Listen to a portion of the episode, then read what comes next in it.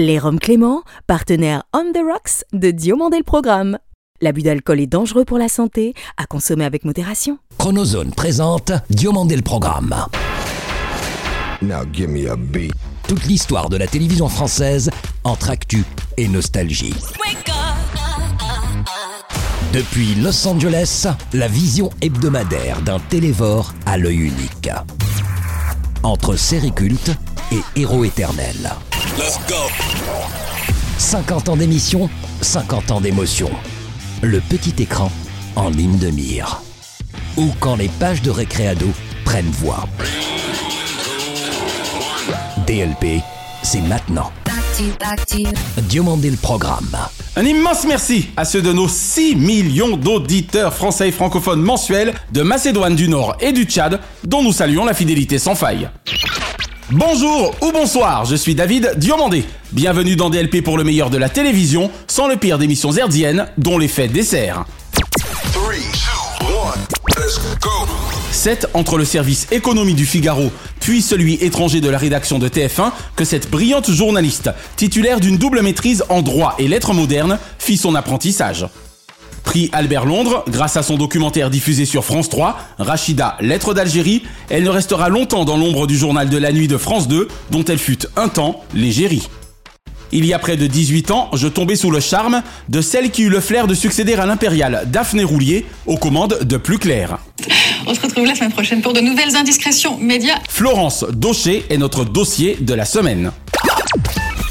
Notre invité fait partie de ces dirigeants d'entreprise surdoués des affaires, à l'instar de Stéphane Sidbon Gomez, Rodolphe Belmer, Bernard Tapie, Jean-David Blanc ou Gérald Brice-Viret, auront à jamais marqué l'entrepreneuriat français. De l'Institut national de l'audiovisuel, l'INA, à Radio France, via Studio Canal, Pathé ou Canal+, il imprima l'empreinte de son galet sur le chemin souvent caillouteux de la réussite. Sa dernière aventure en date, Magellan, lui ouvrit en grand les portes du 2.0, dont il devint, avec son immense catalogue de podcasts, objet de jeux de pouvoir, l'un des nouveaux héros. Bonjour, c'est Mathieu Gallet. Bienvenue dans Diomandé le programme. Mathieu Gallet est l'invité de DLP. Auparavant, retour sur la carrière du prix Albert Londres, autrement dit de Florence Daucher, journaliste animatrice aux deux décennies de présence cathodique, loin d'être anecdotique. En Algérie, personne n'ose plus raconter. Rachida aussi avait peur, mais elle pensait qu'il fallait témoigner. Tu montreras ce qu'est devenu la vie chez nous, me dit-elle le jour de mon départ. Elle n'avait même pas encore tout à fait 30 ans, lorsqu'apparut sur France 2, la nuit, à la présentation des JT Weekend. Prochain rendez-vous avec l'actualité 13h, Patrick Chen. Demain, pour l'édition de la nuit, vous retrouverez Philippe Lefay. Je vous souhaite une excellente semaine sur France 2. À vendredi prochain. Trois années d'une école appliquée et non agitée qui jamais ne lui nuire, mais au contraire ouvrir le champ des possibles à sa jeune personnalité audible. De France Télévisions à Arte, Florence Daucher a présence plus que mature dans le journal de la culture. Du graphisme pour ouvrir ce best-of hebdo du journal de la culture. Et entre M6 et iTélé, elle semble à juste titre la journaliste idoine en zone interdite. Sa voix posée et rassurante fait d'elle un choix non ankylosé, ce bien qu'elle ne soit délirante. Le calme olympien de cet ancien atout de France 5 allait de pair avec l'enjeu olympique post-Sydney magnifique, sans Marie-Jo ayant hélas déjoué les pronostics, mais avec une Florence Daucher enjouée journalistique. Bienvenue sur Canal. Nous ouvrons ce journal avec cette première victoire de l'opposition syrienne. Jamais ne l'aurait trouvé plus clair que sur Canal, entre ces JT du soir et l'agité Eric Dussard. Coucou Eric L'actualité de la semaine, c'est aussi le rebondissement juridique après la diffusion de l'affaire Villemain sur France 3. En parfaite successeur de Daphné Roulier aux commandes du magazine média de la chaîne Cryptée, elle y sublima les blocs-notes et autres top 5 d'un gars immédiat, expert dans l'art de décrypter les médias. Ayant longtemps été Florence, le grand témoin de votre ascension à la télévision, je vous sais gré de votre cours, Rachida, lettre d'Algérie, vous qui fûtes de l'info, l'une des égéries. Et puis, je suis maintenant la cofondatrice de Visible, qui est un média qui entend donner de la visibilité à l'expérience des femmes. Dans ce livre Jeu de pouvoir, je reviens sur mes années à Radio France et même avant au ministère de la Culture, mais c'est aussi un livre de témoignages personnels. Bonjour Mathieu Gallet. Bonjour David. Merci d'avoir accepté l'invitation de DLP. Avec plaisir. Alors Mathieu, il y a une quinzaine d'années, avant de diriger l'INA, l'Institut national de l'audiovisuel, en jeune trentenaire plutôt doué, que représentait à tes yeux cet institut en général et la télévision en particulier? Bah, L'INA, tout le monde connaît pour le logo, les trois lettres qu'on voit dans les journaux télévisés ou dans les émissions de variété qui reviennent sur les grandes années de la variété française. Donc forcément, l'INA, c'est l'histoire, c'est le patrimoine de l'audiovisuel français. Donc évidemment, quand j'ai souhaité euh, rejoindre cet institut, c'est ça que j'avais en tête. Ouais. Mais l'INA, ce n'est pas que les images de la télé d'avant ou les sons de la radio d'avant. C'est aussi un formidable institut de formation au métier de l'image et du son et du numérique. Très bien. C'est aussi un centre de recherche et un producteur de documentaires essentiellement. D'accord. On le voit au générique. Donc voilà, c'était l'ensemble et la complexité de cet institut qui m'a fait envie de rejoindre l'INA. Alors je sais que tu ne le diriges plus depuis longtemps, mais a priori il y aurait combien d'employés? L'INA, c'est un petit peu moins de 1000 employés. Ah oui, quand même. Hein. 130 millions de budget annuel. C'est un institut complexe et passionnant et c'est ça que j'ai aimé pendant les quatre années que j'ai eu la chance et l'honneur de diriger l'INA. Alors en quoi les nouvelles technologies constituent-elles une opportunité pour l'INA une opportunité euh, parce que l'INA a commencé sa numérisation bien avant tout le monde, si je puis dire, à la fin des années 90. Pour en venir au deuxième aspect de la question, savoir la télévision, que représentait cet outil, cet instrument pour toi? La télévision, pour quelqu'un né dans le sud-ouest de la France comme moi, voilà, un vrai provincial, c'est le premier loisir quand on est à la campagne, ce qui était mon cas. La télévision, surtout à l'époque, il y avait trois chaînes. C'était le loisir principal. À côté, il y a le cinéma, évidemment. Bien sûr. C'est aussi un lieu, c'est un miroir de la société française. Et je pense que c'est ça qui est intéressant à travers la télévision de voir comment la société française a évolué et comment la télévision a accompagné et retransmis ces évolutions. Une fenêtre d'évasion. Tu rêvais de Paris à l'époque déjà, dans ton sud-ouest natal? Forcément, parce que c'était loin. Moi, la première fois que je suis venu à Paris, je devais avoir 14 ans, donc j'étais déjà assez grand. Donc oui, il y avait un côté un peu mystérieux, un peu fascinant, qu'on pouvait retrouver aussi dans la littérature. J'ai commencé à lire adolescent. Ça, c'est bien. Ça reste finalement très vrai quand on lit les romans du début du XXe siècle. La fascination et l'attraction que représente Paris. Alors Mathieu, que des entreprises privées fortes comme Pathé, Canal+, le quinquagénaire Eratodisc ou Studio Canal ont-elles apporté à ton expertise de dirigeant de service public De dirigeant tout court, j'ai envie de dire. J'ai beaucoup observé les patrons que j'ai eus, notamment Bertrand Méheux, qui avait relancé euh, Canal. Canal à partir de 2003. Donc j'ai beaucoup observé. J'ai observé aussi les femmes avec qui j'ai eu la chance de commencer ma carrière. Parce qu'effectivement, mes deux premiers patrons étaient des patronnes. Et donc forcément, quand je me suis retrouvé à 33 ans en position de management, j'étais voilà déjà imprégné C'est ça. de ces expériences-là. Pas encore rompu à l'exercice, mais en tout cas bien entraîné. Oui, c'est encore particulier le service public parce que voilà, tu as un objectif qui dépasse finalement le court terme qui est celui quand même généralement d'une entreprise. Exact. Dans le service public, on travaille sur du temps plus long. Voilà, c'est ça. On a ce luxe. Voilà, et ça effectivement, c'est quelque chose qu'il faut appréhender que j'ai peut-être pas appréhendé tout de suite, hein, puisque je suis quelqu'un d'assez pressé. Ouais, ça t'a hélas d'ailleurs souvent été reproché à tort. À l'INA, oui, à Radio France, voilà. Manifestement, il n'a pas de temps à perdre. À seulement 34 ans, Mathieu Gallet dirige l'Institut national de l'audiovisuel, plus connu sous le nom de l'INA. Beaucoup l'ont critiqué du fait de son jeune âge, mais l'homme est resté fort et n'a pas douté, sûrement des restes de son passage en politique. Pour le coup, qu'auras-tu surtout préféré, enfin si tant est qu'on puisse parler de préférence, le public ou le privé? Avec le recul, bien avant évidemment que tu ne deviennes toi-même dirigeant de Magellan. Je sais pas s'il y a une préférence. Ouais. C'est à la fois la même chose et c'est différent. C'est-à-dire qu'à chaque fois, on travaille pour des raisons qui vous dépassent. On est un rouage, même quand on est tout en haut de la pyramide. Absolument. rouage finalement d'un ensemble. Après, quand on travaille dans le service public, on travaille effectivement dans une perspective de plus long terme et pour l'intérêt général. Mais quand on travaille dans le cinéma, comme c'était mon cas, ou la musique, ou la télévision, on s'adresse forcément à du grand public. Tout à fait. Et donc, on est toujours tourné vers l'extérieur et donc on travaille pas pour soi, on travaille pour les autres. Donc déjà, on ne travaille pas pour ses propres goûts. Et ça, je pense que c'est commun à tous les jobs que j'ai pu avoir, que ce soit dans le privé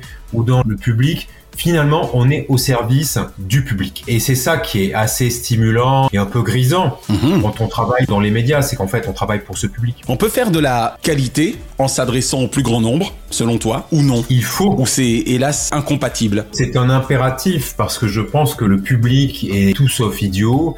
Le public euh, recherche du sens, cherche à se dépasser, à passer un bon moment. C'est là le côté aussi divertissant de la télévision. C'est le côté apprenant de l'information. Tout à fait. Et des médias d'information. Donc bien sûr qu'il faut toujours être dans une perspective finalement d'aider chacun et tous ensemble à se dépasser. Mathieu, entre le ministère délégué à l'industrie et surtout celui de la culture et de la communication, N'avais-tu finalement déjà eu droit à un avant-goût des jeux de pouvoir?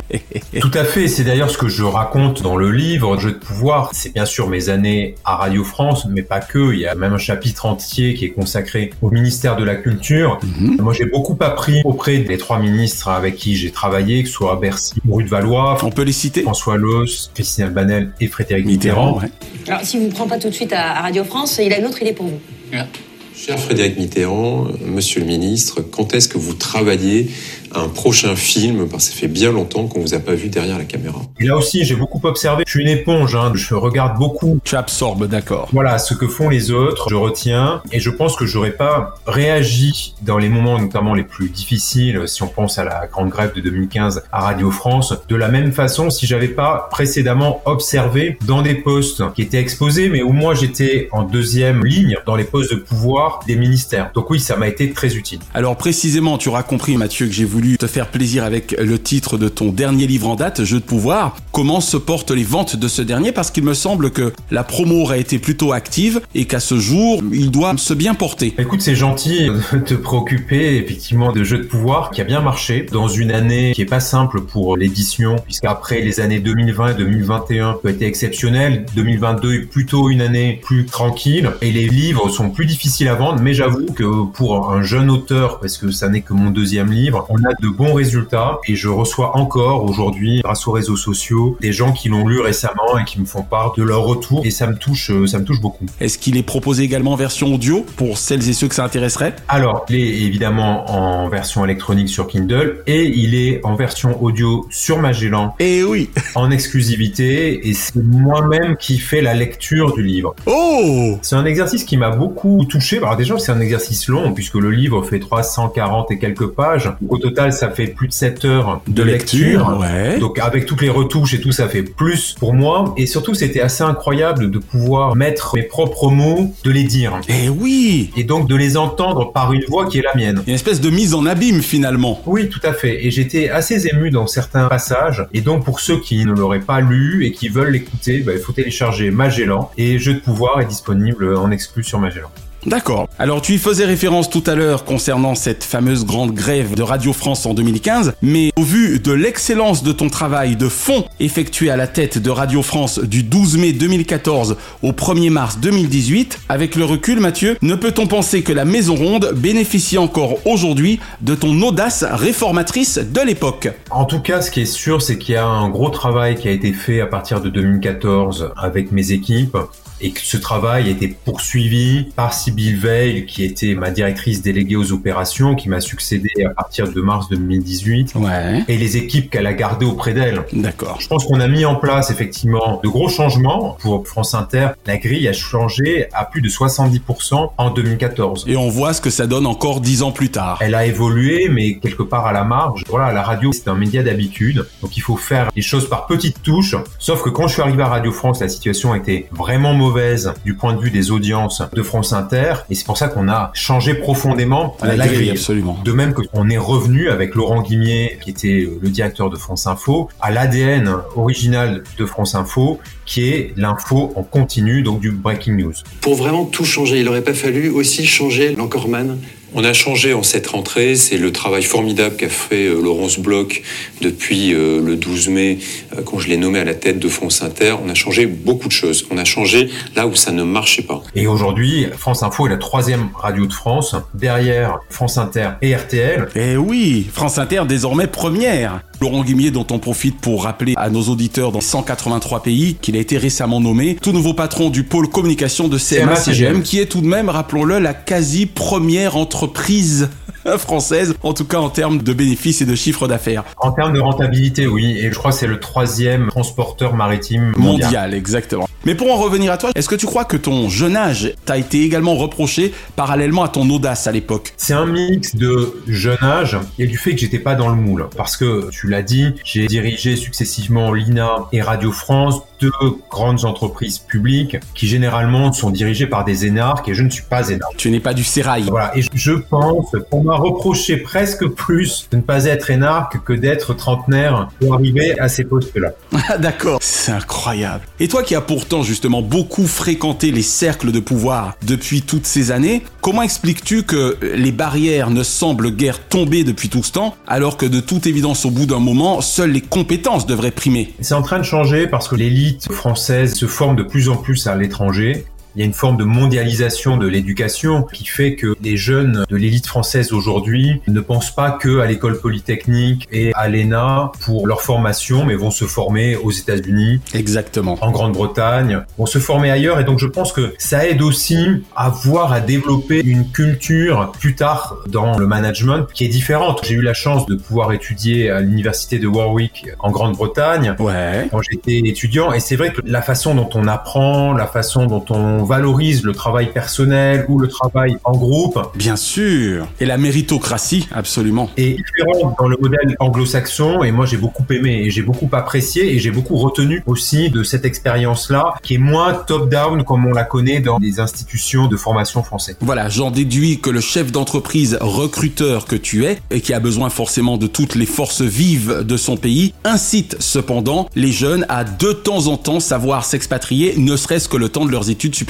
Bah, aujourd'hui, il y a beaucoup de formations. Si je prends le cas de Sciences Po, qui est ma formation, tu as une année obligatoire à, À l'étranger, l'étranger. voilà. Et moi, je suis toujours sensible dans un CV. Bien sûr, les diplômes, ça compte. Mais moi, les premières choses que je regarde dans un CV pour un candidat ou une candidate, c'est toujours les dernières lignes en bas. C'est-à-dire la vie à côté des études. Quels sont les centres d'intérêt? Quels sont les engagements que les gens peuvent avoir? D'accord. J'ai envie de juger de la curiosité des gens parce que pour moi, c'est primordial pour réussir en entreprise. C'est ça, l'altruisme, d'accord. Et si tu nous reparlais, Mathieu, de ton formidable challenge digital Magellan, aventure 2.0, faisant du podcast son héros. Alors Magellan, c'est une idée qui m'a germé quand je dirigeais Radio France. C'est-à-dire, je faisais le constat que Radio France produit tous les jours des dizaines d'heures de programmes et faute de temps disponible, il y a peu de public qui est en train d'écouter ces programmes. En direct, exactement. Heureusement, grâce au replay et grâce au podcast, chacun peut faire sa propre programmation. Et oui. Et donc, on avait développé une web app qui allait dans ce sens chez Radio France. Et quand j'ai quitté Radio France, j'ai gardé cette idée de finalement être son propre programmateur audio parce que je voyais qu'il y avait beaucoup de podcasts de plus en plus, mais le plus difficile, c'est de trouver les bons podcasts au bon moment pour chacun et pour chacune. Et je suis parti en Californie passer quelques jours. J'en ai parlé avec des amis. Je suppose que tu es allé dans la Silicon Valley, j'imagine Alors non, moi je suis plutôt Los Angeles. Ah, très bien, bah. Voilà. Bienvenue chez nous. Je suis plutôt Los Angeles, même si j'aime bien aller passer quelques jours dans la Silicon À Valley. San Fran, bien sûr. Mais le côté créatif de Los Angeles m'a toujours plu et donc je suis revenu de ce voyage avec cette idée qu'il fallait créer une plateforme sur laquelle on pouvait retrouver facilement tous ces contenus audio. D'accord. Et que pour monétiser ce service, ça passait par la création de contenus originaux disponibles par abonnement. Donc un Netflix du podcast. Audio, d'accord. Voilà, audio. On fait effectivement euh, à la fois un travail d'agrégation de tout ce qui existe euh, dans l'audio gratuitement, qu'on va aider à découvrir, environ 300 000 contenus dans une vingtaine de langues différentes. Énorme. Euh, et à côté de ça, on a effectivement une version payante. Et donc, l'idée est venue comme ça. J'ai eu la chance de rencontrer Arthur Perticos, qui est devenu mon cofondateur, mon associé, associé. quelques semaines plus tard, en rentrant de Californie. On a travaillé notre pitch deck, et puis après, on est parti lever des fonds. Six mois après, on avait fini notre première levée. Ah, c'est important de le dire. Six mois encore après, Ouais. on lançait l'application Magellan. Donc, en fait, entre l'idée et le lancement, il y a eu un an. Un an seulement. C'était très rapide, et ce qui était très excitant. Vous avez démarré ton associé et toi avec combien de podcasts monétisés à l'époque Car évidemment, le nombre était sans doute confidentiel. Ouf Alors, la première mouture de Magellan, on faisait l'agrégation des podcasts gratuits comme sur Apple Podcast et on devait avoir une dizaine de contenus originaux. D'accord. Et chaque semaine, il y en avait des nouveaux qui arrivaient et qui justifiaient l'abonnement. Aujourd'hui, 4 ans bientôt après le, Le lancement, lancement, ouais. il y a 600 contenus originaux, presque 3000 épisodes, et toutes les semaines, on sort deux programmes nouveaux. Et effectivement, on constate que c'est un modèle économique qui marche. Alors aujourd'hui, on s'est marié l'été dernier avec ETX Studio, qui est une agence Oui. de presse qui est spécialisée dans l'audio et notamment dans la conversion de la presse en audio grâce au text-to-speech. Exact. Avec nous euh, ce matin, euh, déjà, euh, Jérôme Dancieux, Voilà, nous, nous sommes une agence de presse, une news tech, et depuis euh, 18 mois maintenant, on a décidé d'accélérer à fond dans ce que j'appelle la, la révolution industrielle. Révolution. Et notre ambition avec ETX et Jérôme Doncieux, qui est son fondateur, Que l'on connaît fort bien, Naya et moi. c'est repenser l'expérience audio dans les voitures. Parce qu'on voit bien qu'aujourd'hui, avec les voitures électriques qui se généralisent, et en Europe en 2035, ce sera même une obligation, les constructeurs traditionnels vont perdre l'avantage du choix du moteur ou des choses comme ça. Exactement. Et donc il va falloir créer une nouvelle expérience à l'intérieur de l'habitacle pour justifier l'achat d'une voiture. Absolument. J'ai envie de dire une nouvelle expérience embarquée, pour traduire le mot podcast. Mais je pense que pour les autres constructeurs historiques, ils ont cet enjeu de repenser l'expérience et que pour nous, l'expérience audio dans la voiture, aujourd'hui, elle est encore faible entre d'un côté la radio, de l'autre côté les podcasts, le livre audio, tout ça n'est pas rassemblé au même endroit et l'enjeu, c'est vraiment d'amener cette expérience audio unifiée et unique dans les voitures et je pense en particulier à la presse à qui on ouvre un nouveau marché, un nouvel usage grâce à cette technologie du text-to-speech. D'accord, ça c'est absolument génial. Aujourd'hui, grâce à l'intelligence artificielle, l'idée c'est de pas rester une petite entreprise franco-française, mais c'est vraiment de proposer un service au niveau mondial et Au niveau global. donc c'est là où on doit utiliser l'intelligence artificielle et la technologie pour pouvoir passer à l'échelle. J'en déduis que ton carnet de commandes est encore plein pour la décennie à venir. En termes de contact, de mariage, de voyage, tu n'es pas prêt de t'arrêter. Je suis trop jeune, parce que j'ai 46 ans, et je pense que j'ai facilement 20 ans devant moi, que la retraite, l'âge légal. L'âge bah, légal. Aujourd'hui, on parle de 64 ans, mais je pense bien que d'ici que j'y arrive, on sera plutôt, à mon avis, à 70. À 70, exactement. Alors, je vais tout de même te poser ma question subsidiaire, Mathieu. Toi qui nous expliqua il y a trois ans comment l'audio allait s'imposer à l'ère digitale en écrivant sur le nouveau pouvoir de la voix, ma question était la suivante. Tu y as déjà plus ou moins répondu. À quand le podcast Mathieu Gallet Alors, je fais la différence entre mon job de dirigeant d'entreprise, de créateur, d'entrepreneur, et celui des programmateurs, des producteurs. Les deux n'étant pas forcément incompatibles, hein, cela étant dit. Je me suis jamais vu comme un producteur. Et à côté de ça, on a effectivement une version payante euh, pour des contenus exclusifs qui sont produits euh, ou distribués par Magellan. Il y a une formidable équipe chez Magellan pour faire ce travail. Je pense que chacun son job, d'autres le font très bien. Par contre, j'ai pris goût à l'écriture et je n'exclus pas un prochain livre, en tout cas si je trouve le temps de me voilà, De te poser de nouveau. de poser et d'écrire un troisième livre. Merci en tout cas pour cette première partie d'interview Mathieu et on en profite Naya et moi pour remercier Michel, Michel Drucker qui nous a mis en relation et nous aura permis aujourd'hui de t'avoir. Merci à Michel, on se connaît depuis maintenant un certain nombre d'années quand j'étais à l'INA et on a toujours gardé des liens fidèles et très affectueux. On va maintenant conclure cette interview avec tes souvenirs et tes goûts télévisuels qui te permettront de te replonger, pourquoi pas, dans ton enfance passée du côté du sud-ouest. Tu es d'où précisément? Moi, je suis né à Villeneuve-sur-Lot et mes parents habitent un village qui s'appelle Montflanquin, qui est une bastide du XIIe siècle. Donc un village très ancien, euh, surtout pour aux auditeurs américains. Voilà, c'est un village qui est classé. C'est génial. Et mes parents vivent toujours là-bas. Et comment appelle-t-on les habitants de Montflanquin qu'on ne meurt pas idiot? Les Montflanquinois et les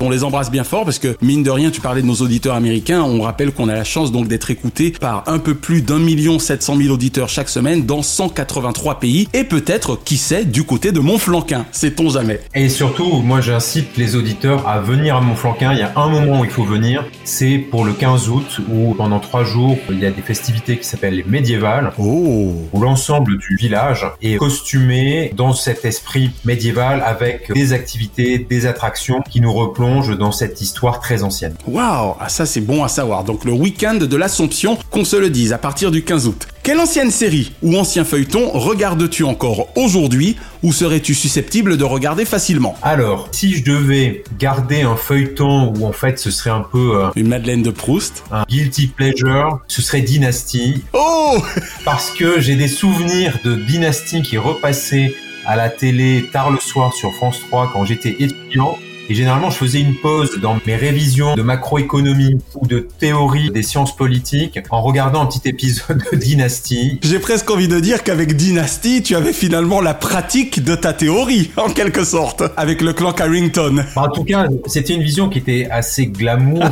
effectivement, des jeux de pouvoir. Ah ça c'est marrant, je crois que tu es le premier à nous parler de dynastie, ça me fait très plaisir. Ça a été quelque chose, les Carrington et les Colbys. je ne puis m'empêcher Mathieu de te demander concernant les garces, quelle était ta préférée entre Alexis Carrington ou Fallon? Ouais, Forcément Alexis Colby, parce que John Collins, c'est une figure absolument camp qui a parlé à des générations de garçons sensibles, comme on disait. Elle était extraordinaire. C'est ce que Roger a découvert, vaut des milliards de dollars. Peut-être, mais c'est aussi ce que les nazis ont pillé. Et tu crois que Blake ne le sait pas? Avouons qu'à côté, Crystal Carrington faisait pas le figure quand même, hein. Mais elle était trop gentille. On aurait dit la Pamela de Dynasty. Sinon, je me suis laissé dire que Mathieu Gallet avait un autre péché inavouable concernant les séries à l'époque. Alors, à peu près pareil, les années 80, il y a V, les lézards, les visiteurs. v je crois pas. Et là aussi, avec deux figures de méchantes, la brune Diana et la blonde Lydia. Lydia, exactement. qui étaient effectivement les ennemis jurés de Julie et de Mike Donovan. Et Donovan. Voilà, ils devaient défendre la Terre. Vous voulez passer le restant de vos jours à flotter dans l'espace en compagnie d'un cadavre Et de quelle manière est-ce que vous allez vous y prendre pour arriver à vos fins? Tâchez d'occuper les gardes. Je me charge du reste. Tu as aimé V, c'est excellent. J'espère quand même que tu préférais Diana. Ah, Diana était très belle. Toute petite, mais qu'est-ce qu'elle ne rigolait pas. Et puis elle avait la classe dans sa tenue moulante là. Avec ses tenues ultra serrées, 80 en diable. C'est vraiment avec les épaulettes larges et la taille serrée. Exactement, la chevelure et tout. On aurait dit que c'était Claude Montana qui avait fait les costumes. C'était tout à fait ce style quoi. Excellent. Pour moi, deux séries américaines cultes des années 80. Même question, Mathieu, mais pour les dessins animés cette fois. Sans hésitation, les mystérieuses cités d'or. Oh, tu me fais plaisir Mathieu. C'est mon préféré avec Cat Size. Les mystérieuses cités d'or, ma sœur m'avait même offert pour un Noël les DVD il y a 15-20 ans. Oui, oui, que j'ai toujours, les 39 épisodes. Et ça reste vraiment un souvenir qui a marqué mon enfance. Je vous assure, j'y comprends plus rien. Ah, ça alors, vraiment, c'est le bouquet si maintenant tu sais plus où se trouve ton propre village. Oh, je t'en prie, fais-moi plaisir, Tao, arrête de rouspéter Indépendamment des trois enfants, Esteban, Zia et Tao, est-ce qu'il y a un ou deux personnages qui t'ont plus touché Les autres personnages sont pas très sympathiques en fait. Et bizarrement, j'adorais Mendoza, moi, hein, figure-toi. Oui, alors Mendoza, il est pas si clair que ça. C'est ça, et c'est ce que j'aimais. Il y a que l'appât du gain et de l'or qui l'intéresse. Exactement. Sancho et Pedro sont pas dangereux, ils sont plutôt marrants. Ouais. En fait, je pense que le personnage important, c'est le Condor, le grand Condor. Ah, le grand Condor. Cet avion qui leur permet de voler. En fait, il y a Solaris, euh, le bateau. Solaris, exactement. Puis le Condor. Alors Solaris, hélas, ça se termine vite. Il coule à pic rapidement, mais le Condor, c'est vraiment un personnage important des, des cités d'or. Est-ce que tu t'es longtemps demandé si on finirait par les voir ces cités d'or? On a attendu, il a fallu être patient, hein Ah, il a fallu être très patient à l'époque. Il n'y avait pas de binge watching, hein, ça c'est sûr. Exactement. Alors, tiens, quel animateur kiffes-tu le plus actuellement ou as-tu le plus kiffé par le passé? J'aimais bien Claude Pierrat qui présentait Vacances. euh, Croque Vacances, qui était l'émission pendant les vacances de jeunesse de, De TF1. TF1, d'accord. Claude Pirard sur son fond vert. Et son bateau pirate, voilà.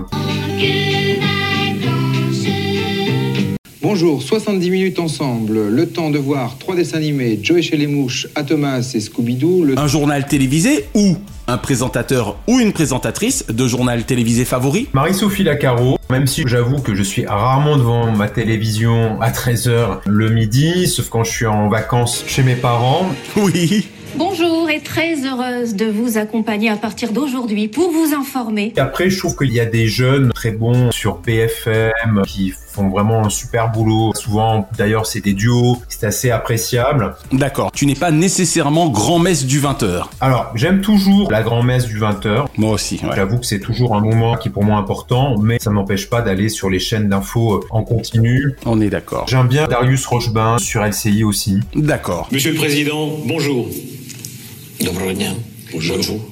Merci d'être là. La situation dit tout. Vraiment des émissions de très bonne qualité. Ta grand-messe préférée, plutôt TF1 ou plutôt France 2 Ou plutôt 19-20 de France 3 Ah, moi je reste quand même très France 2. Ah, tu me fais plaisir. On va légèrement pousser le curseur. Plutôt Anne-Sophie Lapix, Thomas Soto, Laurent Delahousse, plutôt Karine Bast Ou peu importe, tant que c'est le 20h de France 2 Au fond, pour moi, c'est le 20h. D'accord. La star, dans un rendez-vous comme ça, c'est l'information. Et enfin, cher Mathieu, tout genre confondu, quel est le nom de ton programme favori de tous les temps Les Rois Maudits. Oh Les Rois Maudits, alors la première version, hein, j'avoue que le remake trouve assez peu... euh, Grâce à tes yeux. Grâce à mes yeux. La version avec Jean Pia, qui date des années 70, que j'ai vu, re-revu, qui est très théâtrale dans la façon dont elle est faite. Et- Tournée, et l'essentiel d'ailleurs des comédiens, des comédiennes étaient des gens de théâtre, mais ça reste pour moi vraiment un objet télévisuel absolument incroyable. C'est un objet dans lequel on apprend, parce que c'est l'histoire, tel que Maurice Druon, dans ses livres, l'avait un peu romancé. Absolument. Mais ça reste quand même l'histoire de France et d'Angleterre, puisque la guerre de Cent Ans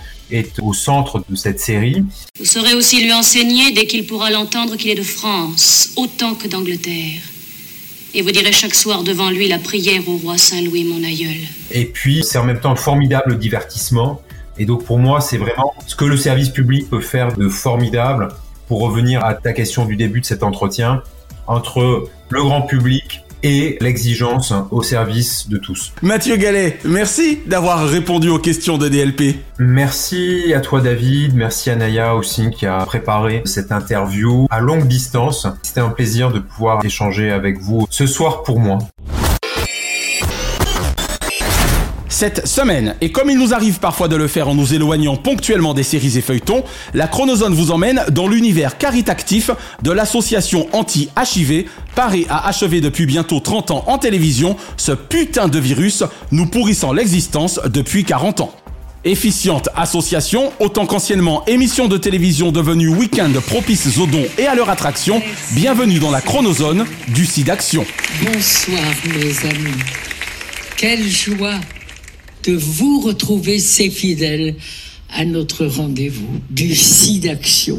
30e édition ce samedi 25 mars pour cet événement d'envergure. Né en télévision le 7 avril 1994, réunissant alors pour la première fois, hors importante allocution présidentielle, les principales chaînes hertziennes historiques. Bonsoir, nous serons tous contre le sida ce soir, tous euh, côté scène au Zénith, avec un programme unique réalisé et diffusé par toutes les chaînes de télévision nationales. C'est une première mondiale. Moi qui venais d'intégrer RFO Martinique depuis environ trois mois grâce à mon frère Jérémy Edouard, jamais n'oublierai cette soirée d'exception unissant TF1, France 2, France 3, Canal+, M6 et les 9 stations RFO du monde entier. Six chaînes qui durant 6 heures se déchaînent contre la maladie et enchaînent le sida à travers une soirée certes d'information et de prévention, mais également festive et dont la bonne ambiance fut communicative.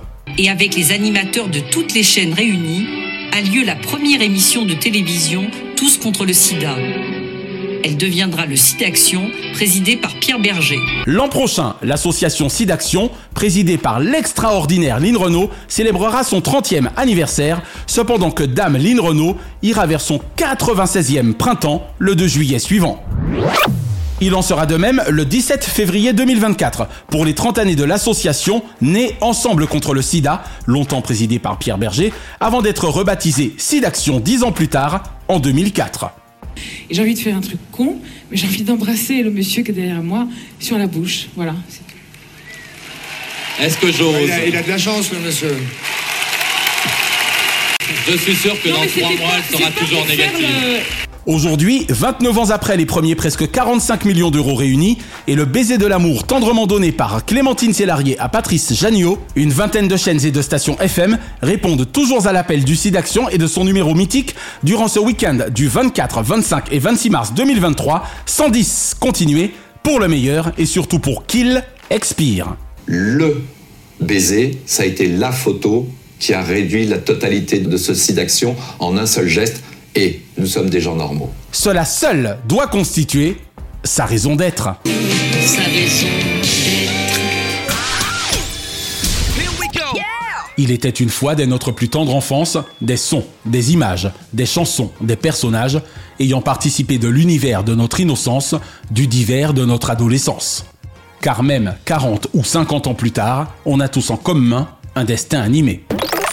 Aujourd'hui, Destin Animé vous emmène à Smithville, nom fictif ici donné à la Cité des Anges, sur les traces d'une jeune héroïne afro-américaine hyper cool dans son attitude, Penny Proud. Et si la version originale s'appelle The Proud Family, Disney Channel France l'aura fort justement renommée Cool Attitude.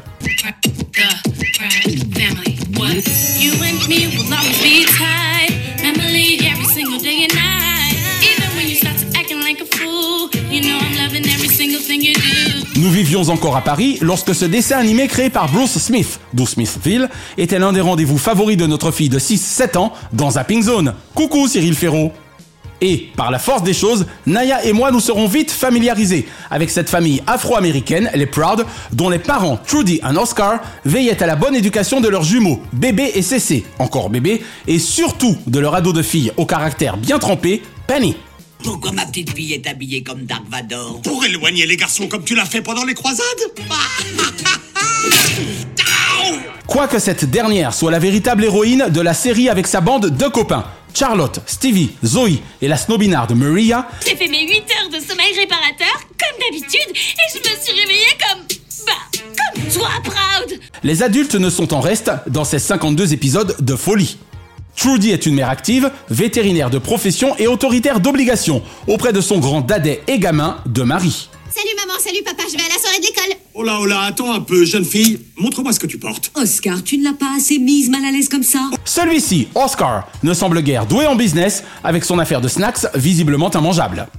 Et que serait cool attitude sans Mamita, mère d'Oscar, cabotine au possible, ne pardonnant rien à Oscar tout en déifiant son cadet Bobby et en étant hyper complice avec Penny. Et quand on aura fini, je veux que tu me masses les pieds. Tu ne veux pas sentir ses pieds mouillés Tu veux pas les sentir non plus quand ils sont secs Tout était déjà abordé dans ce dessin animé aux antipodes du militantisme racial, le harcèlement scolaire, les différences de classe sociale. Vous êtes des brutes bourgeoises maintenant, hein?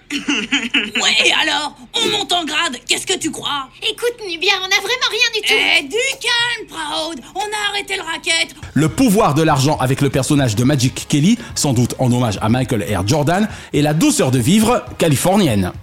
Solange Knowles interprète un générique tout en groove, et pour les vrais fans, un reboot eut lieu l'an dernier sur Disney+, Cool Attitude, encore plus cool. Vous avez toute l'attitude de vous refaire cette série cool et pour ma part, I'm very proud to be a part of such a wonderful family. De Récré à 2 au Club Dorothée, de Disney Parade à Disney Channel, de Cellulo ou Décode pas Bunny à sa cartoon, toujours les dessins ont animé notre vie et à dessin animé notre avis. Alors, vive les Warner Brothers, Jack Sam et Walter Lance, William Hanna et Joseph Barbera, Tex Avery et Walter Disney, et vive les dessins animés! Et l'info TV de la semaine concerne la double soirée événement de France 2 ce samedi 25 mars, autour des 50 ans du disco et de la 30e édition du SIDAction. En attendant l'an prochain, le 30e anniversaire de l'une des plus importantes opérations caritatives télévisuelles, née le 7 avril 1994, nos confrères de Jean-Marc-Morandini.com nous informent de la bonne idée de la chaîne premium du groupe France Télévisions de combiner le 30e SIDAction avec la célébration des 50 ans du genre disco. D'Ottawa à Patrick Hernandez, en passant par Sheila, les Gibson Brothers ou l'iconique Amanda Lear, les plus emblématiques représentants de la musique phare des 70s entoureront la présidente de SIDAction, l'inoxydable Lynn Renault. Soirée prestige autant que festive, confiée au bon soin de Julia Vignali, le démiurge haute couture Jean-Paul Gaultier et Vincent Niclot. Pléthore d'autres artistes seront de la fête et réinterpréteront tous ces hits intemporels de Laissez-moi danser à Magnolia Forever via Où sont les femmes ou It's Raining Men. Ne ratez pas ce rendez-vous caritatif autour du 110 et du DISCO ce samedi 25 mars dès 21h10 sur Fièvre 2 samedi soir. Hors changement, DLP vous suggère ce samedi 25 dès 21h10 sur France 2 donc les 50 ans du disco, les stars chantent pour le site d'action. Comme promu dans l'info TV de la semaine, une soirée disco graphique autant que nostalgique, donnant dans le pragmatique contre un putain de virus aux conséquences parfois toujours tragiques.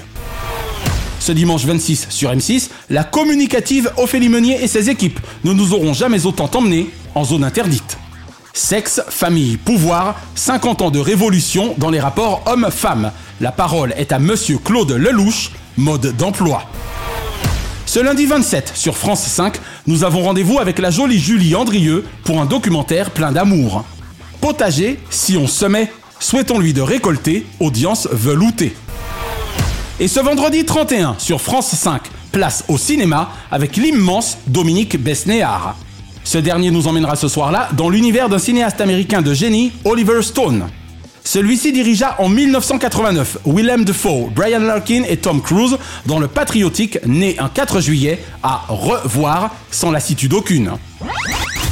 Petit clin d'œil enfin au portrait de la semaine du 5 mars dernier, évidemment dirigé comme il se doit par Audrey Crespo-Mara dans le cadre du magazine dominical 7 à 8 une interview dense en trois parties de The Voice Florent Pagny, de la France à l'Argentine via la Big Apple new-yorkaise. Un suivi cathodique et méthodique, non médical, d'un baryton Martin qui opéra un combat de haute lutte contre son cancer du poumon, vaincu pour partie. Après une première bataille remportée, la guerre reprend de plus belle pour cet interprète à la voix des reins ayant eu la très mauvaise idée de cesser brutalement son immunothérapie six mois durant. Confidence faite entre humour et gravité à une Audrey Crespo-Mara dans l'empathie, capable de poser de vraies questions sur ce sujet délicat, tout en apportant la poésie de son talent et en réclamant un acapella qu'elle aura eu fini par obtenir. 3 786 000 téléspectateurs pour 23.2 de part d'audience, source Mediamat Médiamétrie, score archi excellent pour l'accès du dimanche de TF1. L'on a beau savoir que Florent Pagny est comme des millions d'autres Français face à une maladie lourde, son caractère, sa personnalité et sa carrière d'exception font énormément pour la lutte contre les cancers en général et celui du poumon en particulier, à l'instar de ceux des regrettés Johnny et Jean-Pierre Pernaud. Aimer vivre pour le meilleur en France ou ailleurs, non pour n'importe quoi. Chaque semaine, nous concluons votre rendez-vous 100% télévision avec les bougies de ces héros. Et comme le performait si merveilleusement notre Johnny National, pour lequel vivre pour le meilleur n'était une vaine promesse, quelques cris de joie pour allumer le feu de la vie donnent également l'envie d'entendre.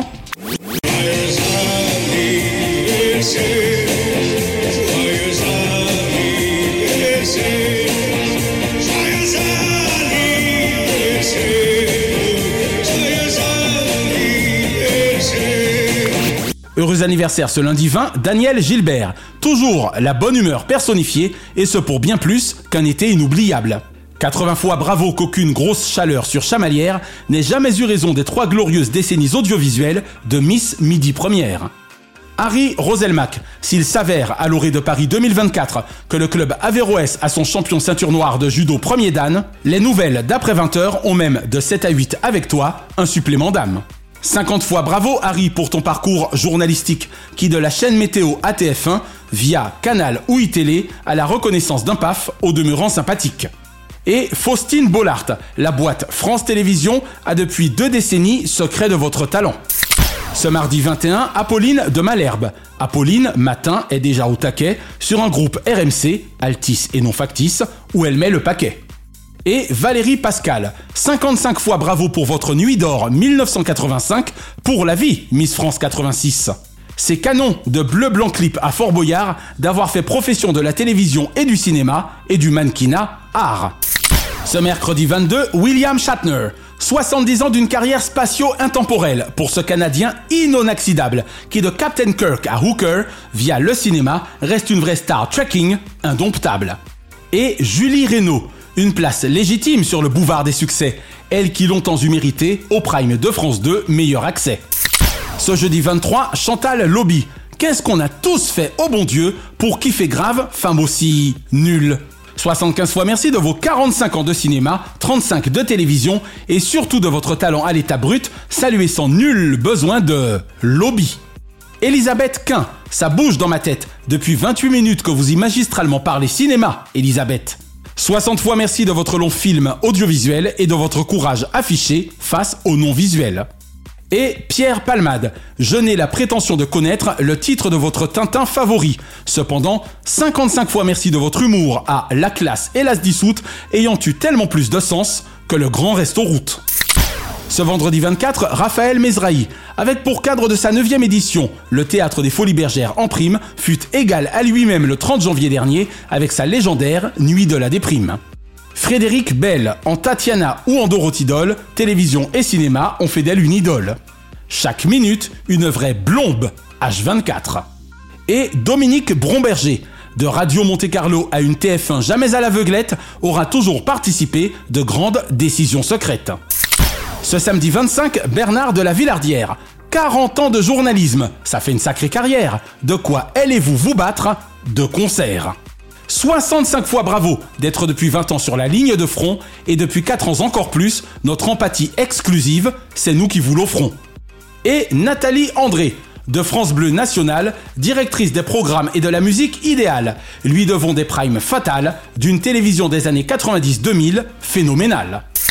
Et ce dimanche 26, Alexandra Gonin. La grâce de ses efforts au fil de l'âge transfigure l'attachante Samantha, culte personnage.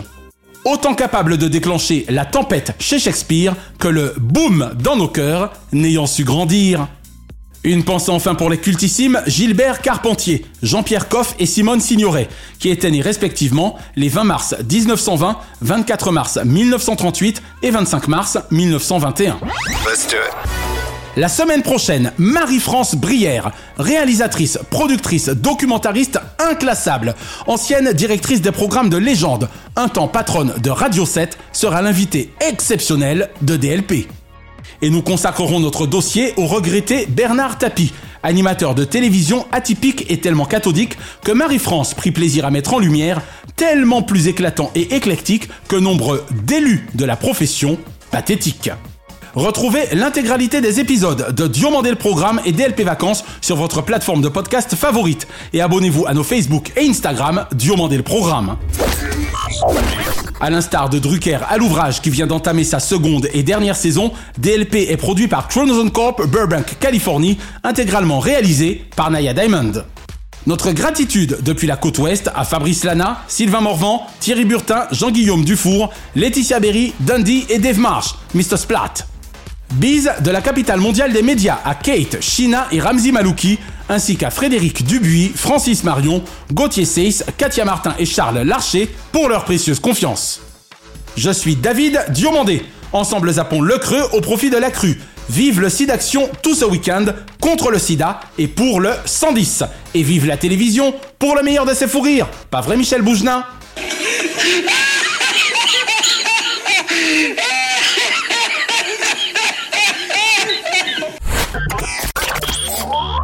Chronozone, le temps immédiat.